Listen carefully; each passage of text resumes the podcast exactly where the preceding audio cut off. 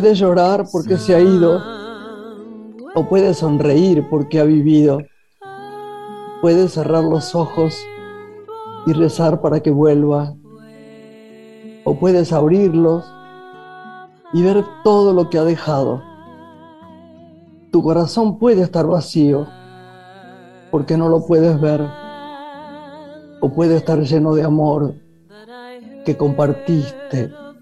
Puedes llorar, cerrar tu mente, sentir el vacío y dar la espalda. O puedes hacer lo que a él le gustaría, sonreír, abrir los ojos, amar y seguir. Poema escocés.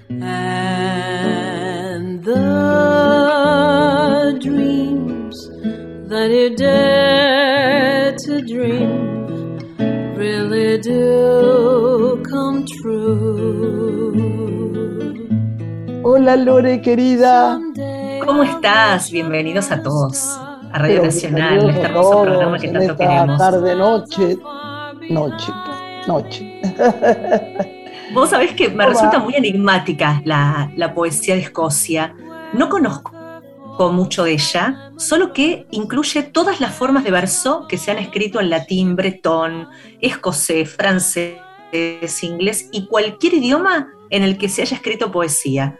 Pero no conozco muchos autores de, de poesía escocesa, así que bienvenida a la que hoy nos Yo acercás. tampoco, pero me parece cuando pesco un libro o un poema, en realidad libros de autores escoceses, Sí. hay algo que me conmueve y que me, y que me finalmente, finalmente, aunque a veces leí un- uno últimamente que no me pareció tan bueno, pero cuando pasa el tiempo, dos días, un día, 20 minutos, hay algo que es soberbio. Así que algo de, que me gusta, que me parece que está bien. Que, que- Así que bueno, bienvenido a Escocia, ¿no? Siempre. Interesante intercambiar arte de diferentes países. Vamos a presentarnos, si te parece, para recibir a nuestros invitados. Yo quiero eh, eh, pedirte algo, Lore, Sí, para que tus seguidores, que son muchos, te sigan. El nuevo Instagram tuyo es, eh, decilo, arroba Lorena Lacombe es el personal y después tenemos Lorena el explorador Lacombe cultural donde difundimos toda la actividad siempre. ¿no? Sí. Pero Lorena Lacombe, que eso Nos además apropiamos del apellido de, de mamá, de la tía Leo, de la tante Helen, de toda la de familia nuestras que, amigas, que tiene de que ver con nuestra- nuestra cultura, ¿no? de nuestra familia. Sí. Sí. Ok, Gracias. volvemos. Presentación y ya venimos. Graciela Borges en la radio pública.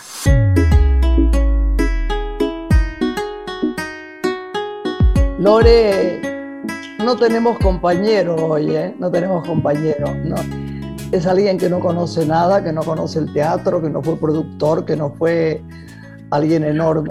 La verdad que es tan difícil eh, y tan fácil al mismo tiempo, porque uno sabe tanto de él.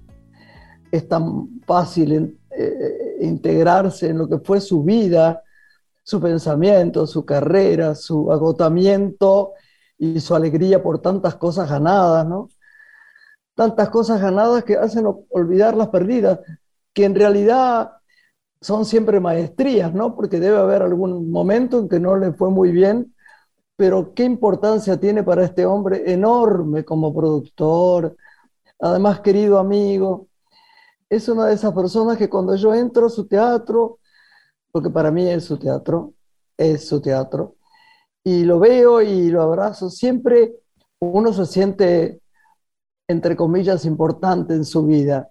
Se lo hace sentir, vamos a su oficina y tomamos un champancito, hablamos de no sé qué cosa, de bueyes perdidos. La verdad, yo no puedo presentarlo, lo tiene que presentar usted, pero es un placer tenerlo hoy en una mujer y lo queremos mucho. uno de los grandes productores teatrales de nuestro país. Hoy nos acompaña aquí en Una Mujer en Radio Nacional, quien produjo grandes espectáculos, representó a muchas figuras y trajo al país a otras tantas como Liza Minnelli, entre muchas otras. Además reconstruyó salas teatrales de la Argentina y fundó las primeras salas de Café Concert. Amigo y socio de Julio Boca, recibió además numerosos galardones y reconocimientos por su quehacer teatral. Su vida, su nombre, es sinónimo de la historia del teatro argentino. Le damos la bienvenida al señor Lino Patalano. Gracias por estar con nosotros. Bueno, qué honor, qué honor. Además, mi amiga Graciela, que no me puedo olvidar la última película donde realmente demostró, porque yo siempre dije que ella era una capa del humor, y, eh, viste, porque ella siempre fue una actriz dramática, seria, eh, bueno, y el, ¿cómo es que se llamaba la película de Campanella? La, la comadreja.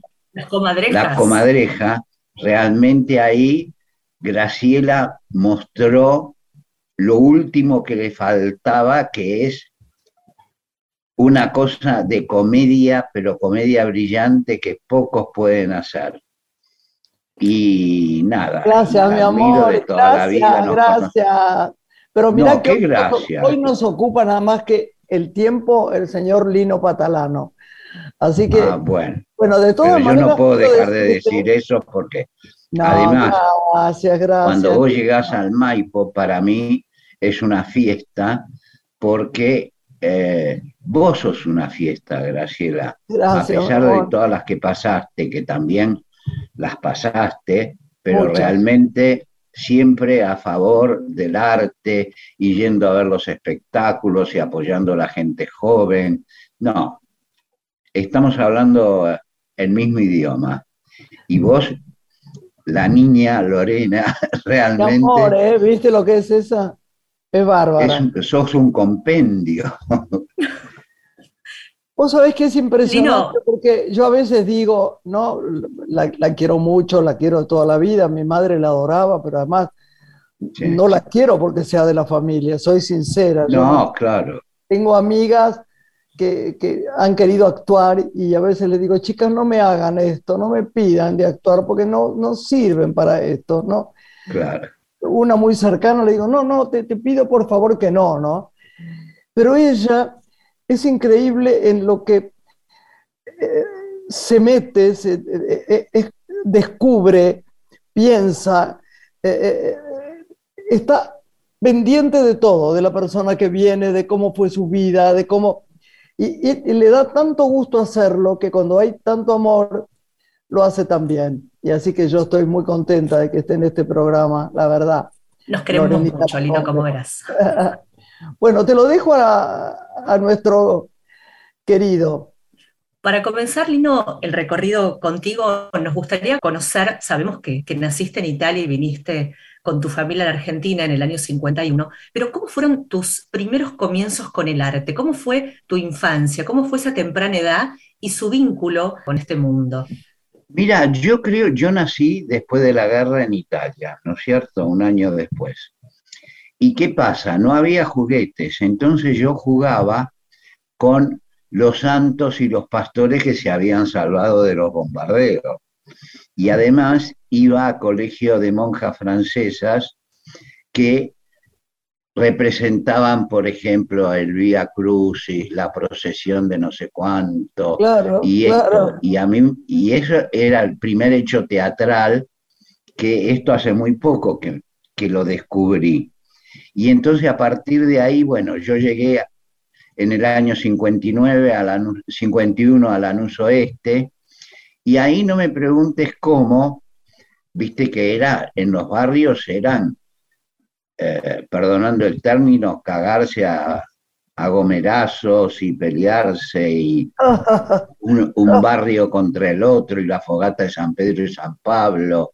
Y bueno, y yo, no me preguntes por qué, a los nueve años se me ocurrió hacer, bueno, mi hermana me traía siempre el Tony D'Artagnan y no sé qué, las revistas que traía historia griega y, y, personajes, y se me ocurrió hacer una obra de teatro en un baldío de un amigo, de, de uno de mis amigos, y ¿qué pasa? Armé el telón con arpillera, y la luz con tachos de aceite con velas adentro. y decí que después estábamos armando un circo y decí que nos mudamos a Villa Ballester porque si no alguien hubiera terminado muerto ahí. Vos sabés una cosa, es deslumbrante para mí que me cuentes esto, porque yo sí que esta parte no la sabía, Lino. yo no, no sabía cómo habías empezado con esto, mira qué maravilla. O sea que tuviste una vocación sin pensarla, porque eras muy chico para pensar que ibas a ser productor o, o hacer obras, o vos lo sentías ya. No, no, no, no, porque por ejemplo, yo quería ser marino y mi familia lo único que me pidió marino mercante, ¿no? Que por favor no lo fuera, porque en la guerra, dos generaciones anteriores de primo, en un solo barco murieron siete. Entonces me, dijeron, lo, lo único que te pido, mi mamá y mi papá, es que no hagas marina. Entonces me, tenía que ir, terminé el, primario y me iba a anotar al, al perito mercantil. ¿Y qué te cuento? Que pasé por una carpintería y decía, se necesita aprendiz de carpintero. y yo en lugar de ir a dar el examen, me fui a trabajar de aprendiz de carpintero. Pero siempre con una gran suerte, porque esa carpintería era banista y era, hacían los displays para grandes productos y, y bueno, a los 15 años, por ejemplo, me impresionó mucho porque uno de los chicos, uno de los chicos, uno de los que trabajaba conmigo más grande, se cepilló la mano con la cepilladora eléctrica. Entonces quedé muy ah. impresionado y de casualidad le digo a, a mi tío, que era copista en la Ricordi, que eh, me gustaría no ir más a la carpintería. Y mi tío me recomendó a Jacques Paul, que en ese momento era el representante de los autores franceses e italianos, y a su vez representante de la Ricordi, grupo música ligera, que era la música popular, y eh, de la Ricordi. Y ahí entré yo a los 15 años, obviamente a los 17 ya era jefe de prensa y promoción, y por ahí pasaba todo, el Club del Clan, uh, Alain Barrier, uh, Ornella Banoni, todo. Bueno, y qué te cuento que a, su vez, cosa que yo no podía participar, aparecía, se abría la puerta y aparecía Victorio Gassman. Se abría la puerta y aparecía María Luz Regás y para comprar obras de teatro. Entonces, ¿qué pasa? María Luz Regás, en el siglo pasado, ella estaba con Luis Motura, que fue un gran director italiano, el que le dio a, a Tita Merelo Filomena Marturano, por ejemplo. Sí, claro. Me invitaron, estaban en el grupo del San Martín, que el San Martín se acababa de inaugurar, era único en el mundo para ver Rinoceronte de Ionesco. Y cuando yo fui a ver Rey León, digo, ay, pero los de Rey León lo copiaron a Motura, porque era en la casa cubierta, en la redonda, y ¿qué pasaba? Aparecían dos rinocerontes, uno por cada pasillo. Entonces, en Rey León también, digo, lo copiaron a Motura, miran el, el año. Bueno, después apareció de vuelta María Luz, y me invitó a ver eh, em, eh, hay una obra con Duilio Marcio, Norma era la, dama joven, la, chica nueva que estaba ahí. Estamos eh, hablando de Norma Leandro, a quien queremos tanto. Y bueno, esa es la Martín Coronado que se movía y el escenario y todo lo demás. Y después, bueno, el shock vino cuando ellos dejaron el San Martín y pusieron en valor el Regina, que era el teatro, la fábula que, está dentro de la Casa del Teatro, que era una posilga, entonces lo pusieron con todo. De verdad. Y estrenaron el primer, la primera obra que fue La Revolución del Teatro Moderno. ¿Quién le teme a Virginia Woolf? ¿Te acordás qué linda función? Eras tú. Con Ignacio Quiroz, Miriam de Urquijo, Selvita Alemán y Emilio Alfaro. Claro. Que además, cuando la fui a ver, no podía creer, a oscuras se escuchaba un golpe y alguien que se golpeaba en el escenario y decía, me cago en mi abuela, que era oh. una cosa, viste. Eh, y entonces le dije a María Luz que quería trabajar con ella. Entonces dejé lo de Jacob Paul a la mañana y a la mañana iba a Regina. A los dos meses me dice María Luz que realmente no pasaba nadie por Regina, pero yo qué pasa, me leía todas las obras de teatro y, y demás. Bueno, hubo un problema con la jefa de prensa, una genia, Elida González, y y bueno, no quiso volver porque se peleó con el cadete de la tarde, porque a mi miógrafo le ensuciaba, se lo daba sucio. La corrió con un cuchillo y no quiso volver nunca más. Pero qué Entonces, más increíble. Gracias a eso, yo quedé en el Regina que me, y ahí renuncié a, renunciar al Ricordi Grupo Música Ligera a los 18 años y ahí entré a Regina y que había empezado de cadete y al final al año era asistente de dirección de Luis Motura y secretario privado de María Luz y jefe de personal. Y Lino, podríamos decir que aprendiste tanto de teatro haciendo mucho teatro. En ese recorrido que te iba sorprendiendo en la vida, vos aprendías, hacías. Constantemente fue así. Claro, pero yo nunca había sido asistente. Me iba a la parrilla a ver, a ver cómo se manejaba el escenario, porque y debuté como asistente de dirección de motura en delicado equilibrio con Violeta Antier, Sipelinkowski, Carlos Estrada, Nini Gambier y Hugo Caprera, que era la segunda obra de Olvi. Y bueno, y de ahí después en el Regina pasaba de equilibrio, ¿eh? Lino, era precioso. Dedicado a equilibrio. Preciosa pieza. ¿Cómo funcionaba tu trabajo de productor?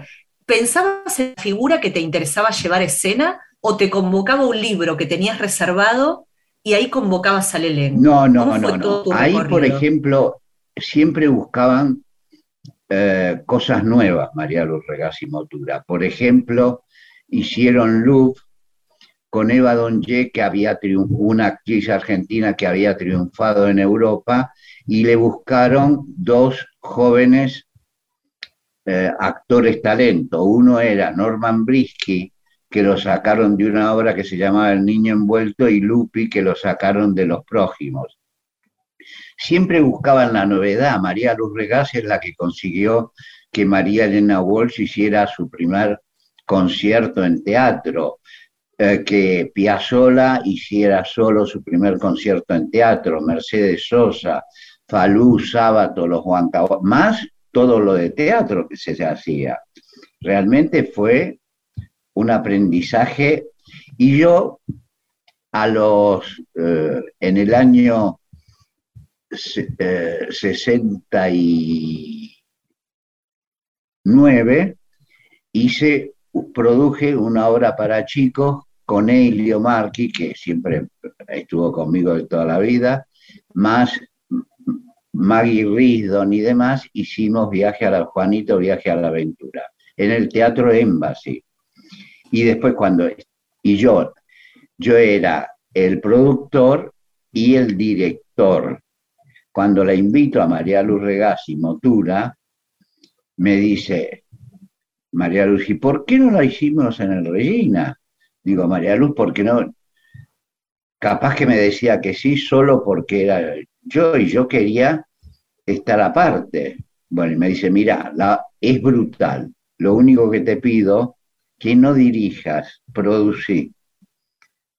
Mira. Y bueno, y en el año 70, con este grupo mismo de locos que trabajamos con esa obra, eh, obviamente no podíamos tomar un teatro y demás, y ahí abrimos La gallina embarazada con Edad después abrimos El gallo cojo con Sipelinkowski, El pollito erótico con Gasalla, Una gloria. Y bueno, y por ahí volvió Nini Marshall, que se había retirado, la convencimos de volver a, hacer Café Concert, que fue brutal, y al final hizo 1500 funciones, y bueno, y de ahí empezó todo hasta que eh, Perciavale, Gasalla, todo, bueno, y Piazzolla siempre, en cada agujero que yo abría, venía y tocaba. Y bueno, y, finalmente, en un momento dado, bueno, después vino la hecatombe cuando la represión, ¿y qué pasa? Marilina Ross la tuvimos que sacar por el techo del gallo porque la, venían a matar. ¿Te acordás? Vinieron a matarla. estuvimos todos muy juntos. Yo me acuerdo muy bien eso. Siempre lo Marilina. Eran momentos durísimos. Hasta Alterio, me acuerdo que Raúl de la Torre iba a empezar una película con Alterio y se cortó. Claro, me acuerdo. Y se fueron todos. se fueron y Alterio fue. Fueron días asiagos, días horribles para la cultura. Y, y Alterio fue, no sé, con. No sé si con la tregua, con qué, a España, a un festival de San Sebastián y no pudo volver nunca más. Es verdad, volvía para hacer la película con Raúl claro. película, claro. Y Marilina, de un día para el otro, juntamos, porque lo cuenta ella, todo lo que pudimos y se fue. Y, Eso no lo sabe nadie, todo lo que, lo que pasamos.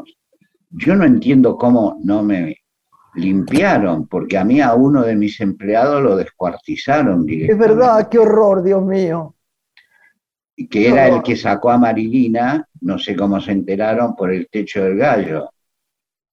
Bueno, pero ya no había más que hacer que en Café Concert porque no había, eh, Café Concert siempre era lo nuevo, lo distinto, y entonces, bueno, empezó la otra historia con, eh, con Gasalla, con Nini, pero ya fuera de los Café Concert, y eh, y bueno, hasta que con un socio se le ocurrió que entráramos, yo pensé que era multimillonario, que entráramos en el teatro, el viejo teatro Chacabuco, lo hicimos todo nuevo.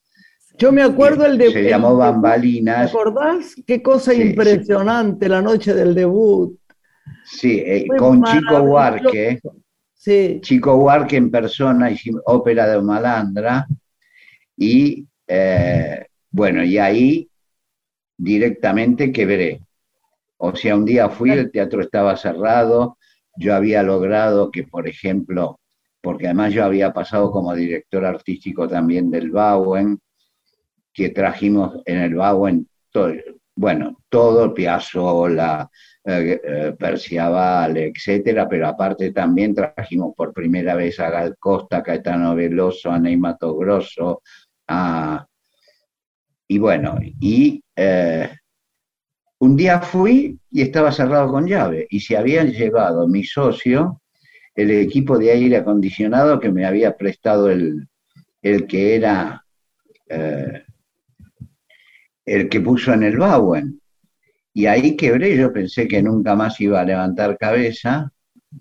Y ahí volví un día al Regina, hablé con María Luz Regás y ahí María Luz le pedí, no sé si me acuerdo, no me acuerdo, dos mil pesos. María Luz me dijo que no tenía tanto efectivo y cuando, pero que me daba un cheque. Y cuando fui a verla, no iba a ir. Y cuando fui a ver, porque estábamos peleados como buen padre con, como buenos, buen hijo con el padre, ¿no? y ahí me dio un cheque de 200 mil pesos.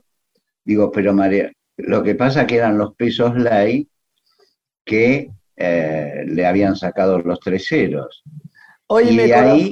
Eh, eh, te, puedo pedir que hagamos una pausa sí. y que volvamos enseguida, Lino? Sí, porque sí. Porque tenemos muchas ganas, obviamente tenemos la segunda parte del programa con vos. Dale, volvemos enseguida. Graciela Borges es una mujer. Estás escuchando Una mujer con Graciela Borges.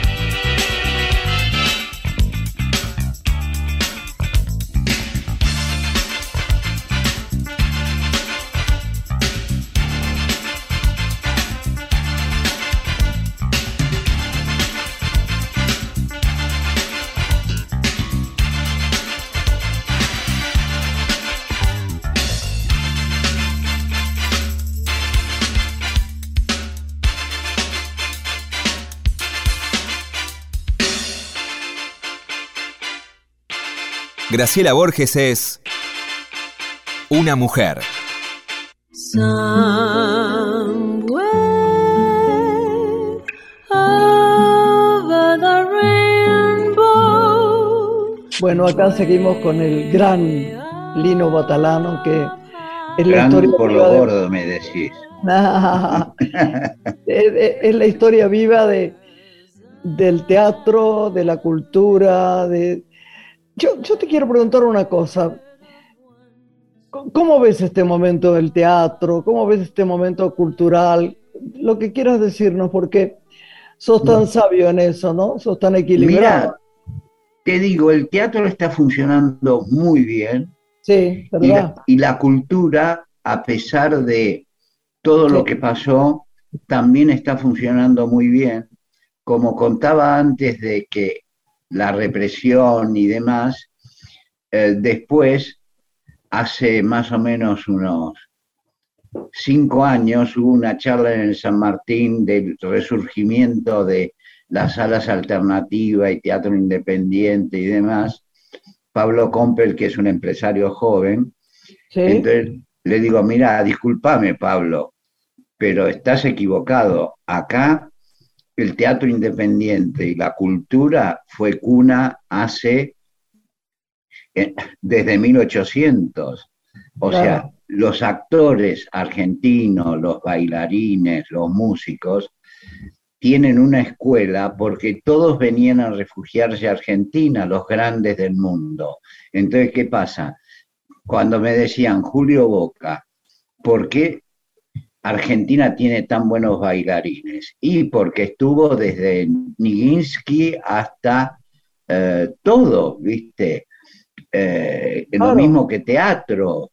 Es verdad. Entonces, la cultura esa formó una, o sea, ellos, todos los que estuvieron, entre todos, formaron una nueva historia que en Argentina se adaptó y por eso Argentina siempre estuvo en la avanzada. Acordate la revolución cultural francesa, Argentina estaba al frente de la revolución cultural. Absolutamente, es verdad, es bueno que lo digas. nadie lo sabe. Lino, también pasó en el cine. ¿Cómo? También pasó en el cine, recordar. Es lo mismo en el cine, ¿cómo? El, cine, por ejemplo, era una cosa que podía competir con cualquier película del mundo y así nos hacían sentir, y así nos hace sentir cuando tenemos películas, sí. ¿Cómo? ¿Verdad?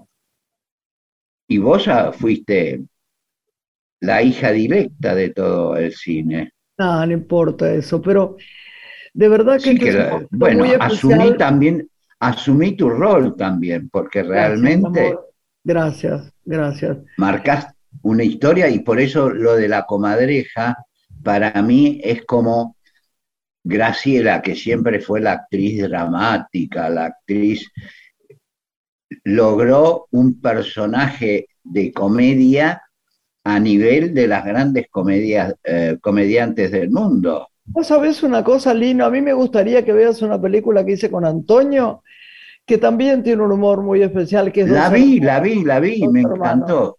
Tiene humor, ¿viste? Tiene también humor. Pero lo que pasa es que la comadreja o sea, están todos, o sea, estás compitiendo con Brandon y eh, Martínez. Martínez, Marcos Mustok. Eh, o sea, vos no sabés lo que se los trae. Mi amigo del alma. Bueno, entonces, ¿qué pasa? Vos trabajaste con ellos. ¿Cómo? Yo sigo trabajando con, Lelutier. Con Lelutier. Sigo trabajando con Lelutier.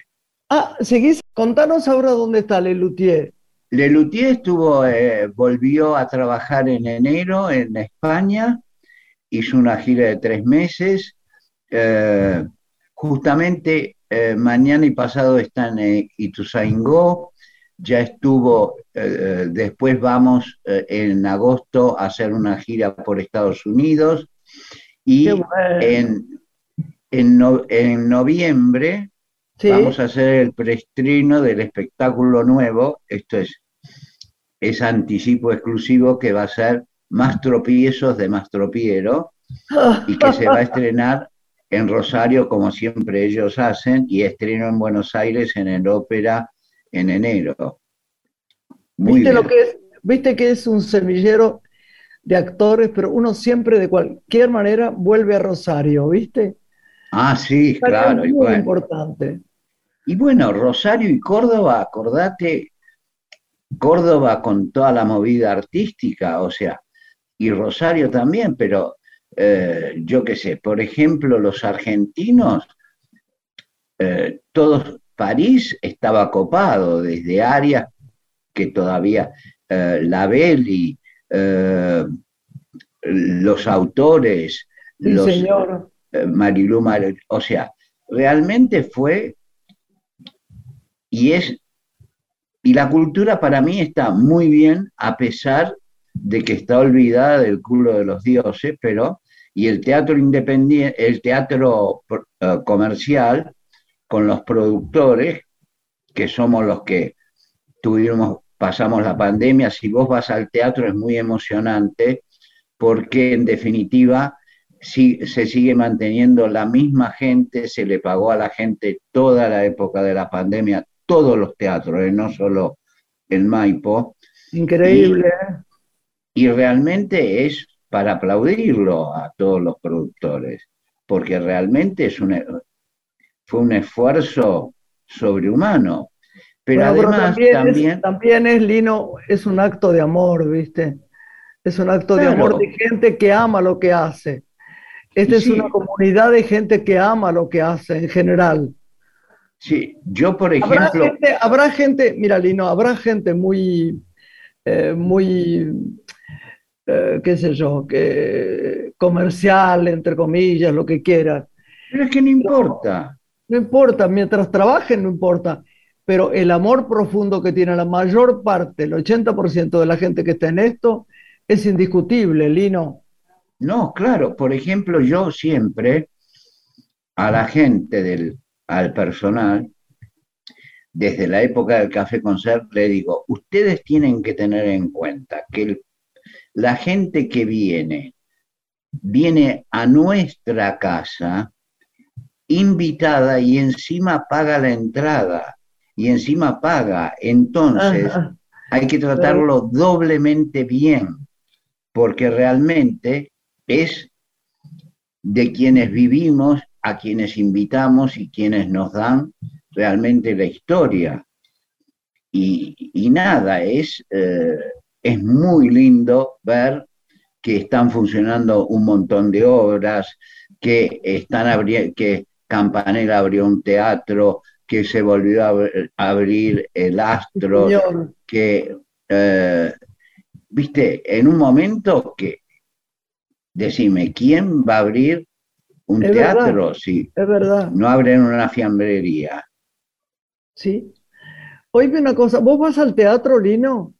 Sí, todo el tiempo. Y me gusta más lo de under. Por ejemplo, bueno, Tolcachir, que ahora es la superestrella. está en España, ¿cómo lo quiero? Sí, pero además la estrella mundial acaba de dirigir en el, en el Piccolo de Milán y, señor. y demás. Cuando, él entró eh, cuando hicimos el juego del bebé con Marrale y Norma Leandro en una audición y, y tenía timbre 4 que era un agujerito y ahora timbre 4 es una institución a nivel mundial, pero como Tolcachir hay un montón, ¿eh? no es... Eh, señor, pero Tolcachir para mí también tiene un mérito de esfuerzo y de, y de resistencia poco común. Quiero preguntarte algo porque esto no es un chimento, ¿no? Pero me gustaría que, nos digas, porque la queremos tanto y porque sé cuál va a ser tu respuesta y me da alegría, ¿cómo está Norma Leandro? Para que no digan pavadas por las televisiones ni por las radios. Mira, lo de Norma fue muy feo porque en un programa dijeron que estaba en estado delicadísimo. Y Norma, obviamente, tiene una edad y, cuando, em, y se está poniendo en forma de vuelta para volver al teatro, porque cuando quiso volver, después de tres años de no moverse, obviamente 20 minutos y se cansaba sobre el escenario y ella no se iba a permitir cansarse, pero está muy bien, gracias a Dios. Incluso presentó un libro. Porque la queremos y es una actriz deslumbrante. Y ella te quiere mucho también. Y es una compañera fantástica. Yo me acuerdo, ¿sabes? Que a veces esas cosas que uno recuerda para toda la vida, estaba en Uruguay, ¿te acordás? Eh, sí. Y de allí, en un, donde podía. Y se venía para Buenos Aires y comíamos en casa, mismo con Emilio Alfaro. Y eran encuentros tan maravillosos, uno la ha querido tanto y la quiere tanto, que yo que jamás hablo de ni la salud ni la vida de nadie para inmiscuirme en temas que no me importan, pero esta sí me importa, quería preguntártelo porque sabía tu respuesta, para que la gente se quede contenta, porque me lo preguntaron y yo no vi el programa, yo no vi el programa. Yo tampoco. No, yo tampoco. Entonces me preguntaban, oye, ¿me la ves a Norma? y la verdad es que no la veía. Es más, Lino, me dio vergüenza llamarla, ¿entendés? Para preguntarle, ¿estás bien?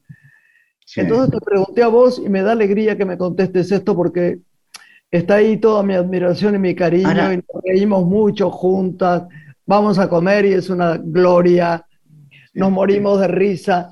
Yo repito frases de ella todo el tiempo. Y siempre digo una frase que ella dice que me encanta, dice, nuestras zonas miserables. Y yo también, nuestras zonas miserables.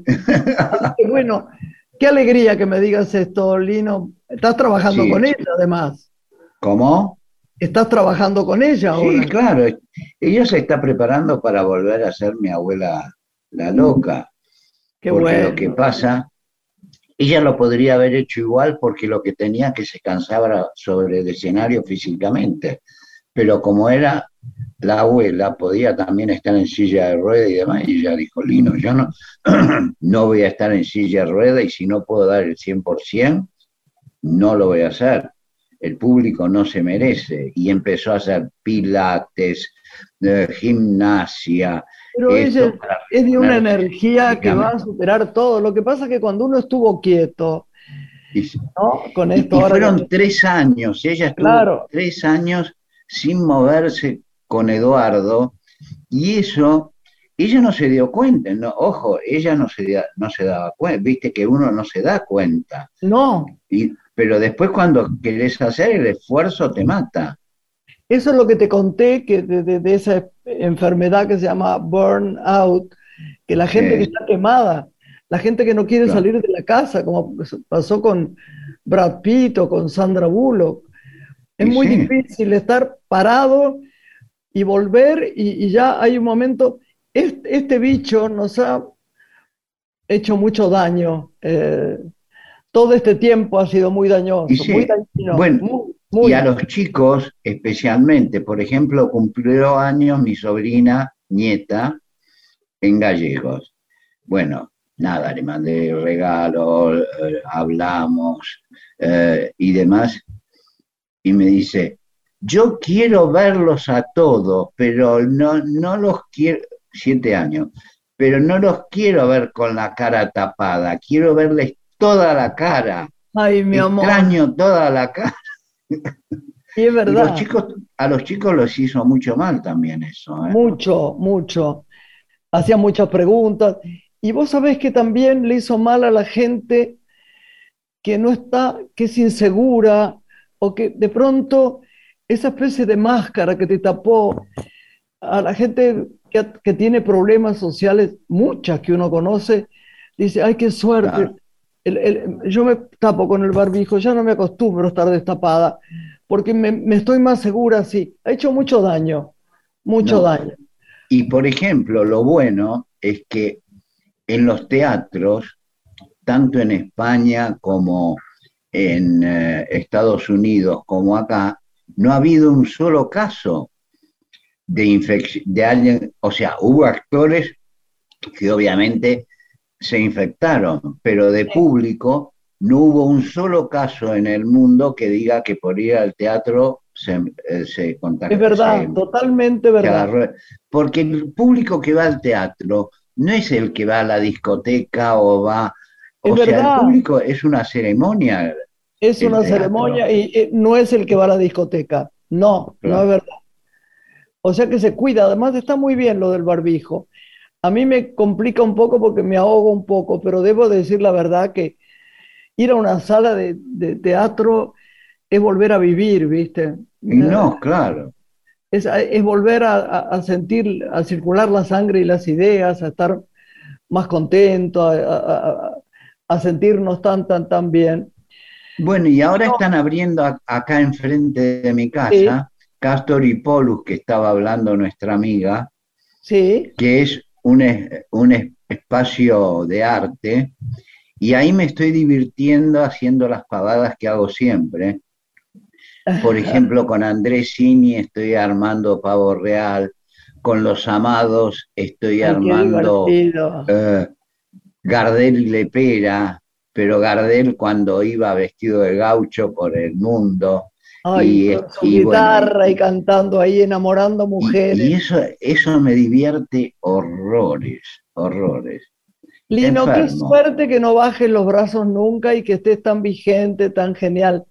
Tan como siempre, no te ha pasado una tarde.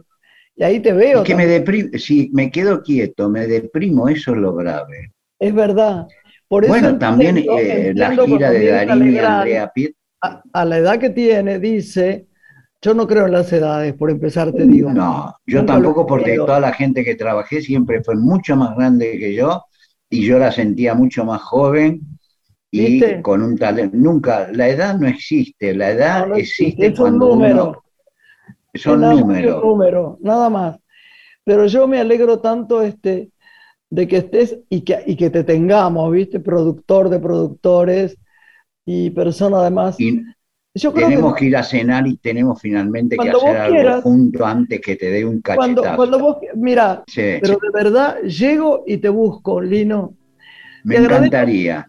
Tanto que estés acá, yo te agradezco que estés en Una Mujer en Radio Nacional. Te mando todo el amor de mi corazón. Te, quiero muchísimo. Chao, mi amor. Gracias.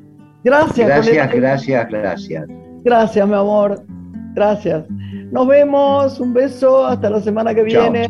Chao. Una mujer se ha perdido. Conocer el delirio y el polvo. Se ha perdido esta bella locura, su breve cintura debajo de mí. Se ha perdido mi forma de amar. Se ha perdido mi huella en su mar